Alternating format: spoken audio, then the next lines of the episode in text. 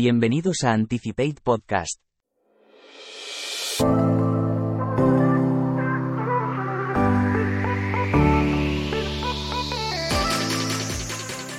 ¿Cómo será la educación del futuro? En esta entrega quería hablar del futuro de la educación, y cómo puede, o probablemente, evolucione este aspecto de nuestras vidas. Empezando por el factor de transmisión de información de la transmisión oral del conocimiento uno a uno, cuando apareció el lenguaje, transmitida en un boca a boca infinito e imperfecto, pero aún así válido, como lo fue inicialmente. Normalmente en grupos reducidos, hasta donde nos permitía llegar la voz. El transporte también tuvo su impacto para que el conocimiento se propagara. Luego la escritura, que permitía almacenar conocimiento de forma duradera, y construir el nuevo conocimiento sobre lo ya aprendido a la imprenta, que permitía difundir el mensaje, pero de forma exponencial. Después los medios audiovisuales que añaden una nueva dimensión y ayudan a su comprensión. Y ahora el medio digital y global que es Internet. O lo que vendrá, con el ya manido concepto futurista del metaverso, como medio de acceso a la educación. También se desdibuja el concepto estático de educación, cuando evoluciona en tantos factores se hace más necesario, por un lado, de una especialización y por otro de un conocimiento transversal, que abarque más de una materia o que sea capaz de aplicar lo aprendido de forma cruzada en más de un área. Ya no necesitamos solo informáticos o diseñadores de producto, sino informáticos que entiendan de producto, por poner un sencillo ejemplo.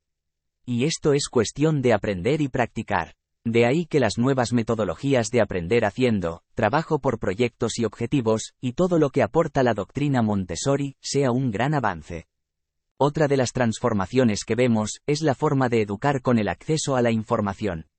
Estamos pasando, poco a poco, de aspirar a tener una formación reglada, definida y bien estructurada por los gobiernos en cursos por año, materias, temáticas troncales, carreras, másteres de especialidad a con la llegada de Internet, y ejemplos como los MOOC siglas inglesas de cursos online masivos y abiertos, o sea gratis, que ofrecen los máximos expertos y las universidades más prestigiosas, difuminan cada día más la frontera entre saber algo o la habilidad de saberlo aplicar, y tener un título oficial que lo valide como tal. Últimamente, proliferan los casos de personas y profesionales de éxito, que o no han recibido una formación formal como tal, no la han terminado, o lo han hecho por su cuenta. Porque a diferencia de antes, cuando el conocimiento se reducía solo a las bibliotecas, los ancianos eruditos, o más tarde a las universidades, como únicos templos del conocimiento. Ahora el acceso a la información está en Internet, y es ya accesible por un 51% de la población mundial es decir, unas 3.800 millones de personas. Una cifra que a diario está ascendiendo. Y es que, por suerte, existe una continua democratización del acceso a la información, el conocimiento y la educación. Llegando el índice de alfabetización de hoy hasta más del 86%. Además, antes, aprender solo era algo propio de algunos momentos de la vida, desde solo acceder a la educación primaria, a mediante su democratización, pasar a ser habitual en los países desarrollados que una gran parte de la sociedad tenga estudios secundarios, e incluso ahora que un porcentaje mayoritario tenga estudios superiores. Esto es algo positivo, que sin duda nos hace avanzar como sociedad, y que parecía que solo iba a ir en incremento de la misma forma.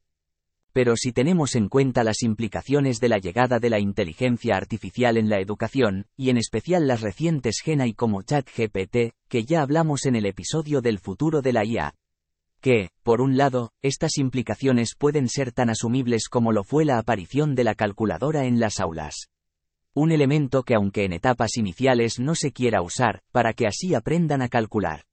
Más tarde se permite, o incluso se obliga, para poder hacer cálculos más rápidos.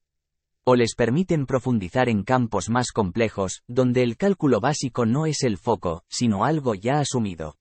Sucede algo similar con la caligrafía, que todos hemos practicado de pequeños para mejorar nuestra escritura manual. Con la llegada de los ordenadores, escribir con los teclados bien y de forma rápida es lo prioritario, y la caligrafía ornamental es algo que ya nos sirve de poco. O con los móviles, que casi es más útil conocer los emojis o la última app útil que acaba de salir. Pero nos pasará de nuevo con los interfaces de voz, donde saber pedir las cosas es más útil. O en los entornos 3D, donde el manejo del mando o los controles del teclado nos pueden dar la ventaja. Y asimismo ocurre con la orientación y los GPS, por poner algún ejemplo más. O aprender a conducir o ir montado en un coche autónomo.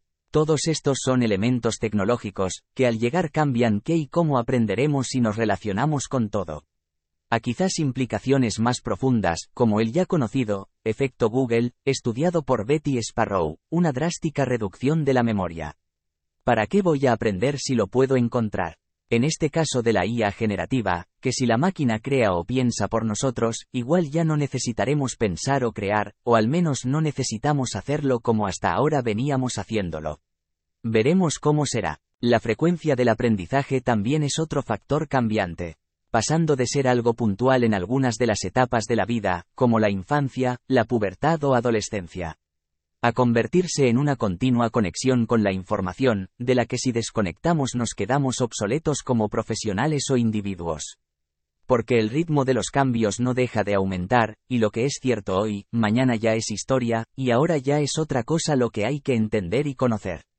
El modo en que aprendemos es ciertamente manual y lento ahora mismo. Pero en el futuro quizás no tan lejano, con propuestas como lo que puede conseguir la startup Neuralink de Elon Musk. Algo tan loco como conectar cerebro y máquina, como el que conecta un USB, o incluso sin cables, como la Wi-Fi. Podría pasar a ser como en la película Matrix, tan rápido como enchufarnos un cable al cerebro, para transmitirnos y descargarnos todo lo que queremos aprender, en bloque a la mente, y de forma instantánea. Esto, sin duda, volvería a cambiar todas las reglas del juego por completo, y encima viéndolo, puede que suceda antes de lo previsto. Pero algo que cambiará también, sin duda, es la necesidad de educación. Si llega el día que no necesitemos trabajar para vivir, como comentamos en el episodio de la era post-escasez. ¿Por qué? No nos engañemos, aunque ser individuos cultos y formados es maravilloso, y un ideal que muchos podemos querer perseguir por sí mismo.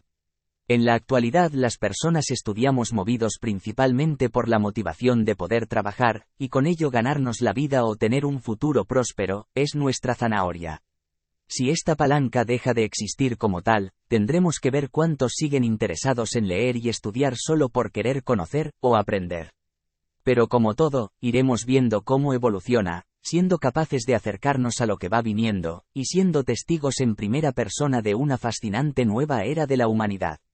Quizás surgen nuevos motivos para aprender que hagan a las personas querer seguir creciendo. O si es tan sencillo como Matrix, el esfuerzo en aprender sea secundario o lograr tener conocimientos llegue a ser una commodity más, como ha ocurrido antes con otros aspectos de nuestra vida. Lo que está claro, es que estos cambios antes o después irán llegando, y lo que viene no dejará a nadie indiferente. ¿Y tú cómo lo ves?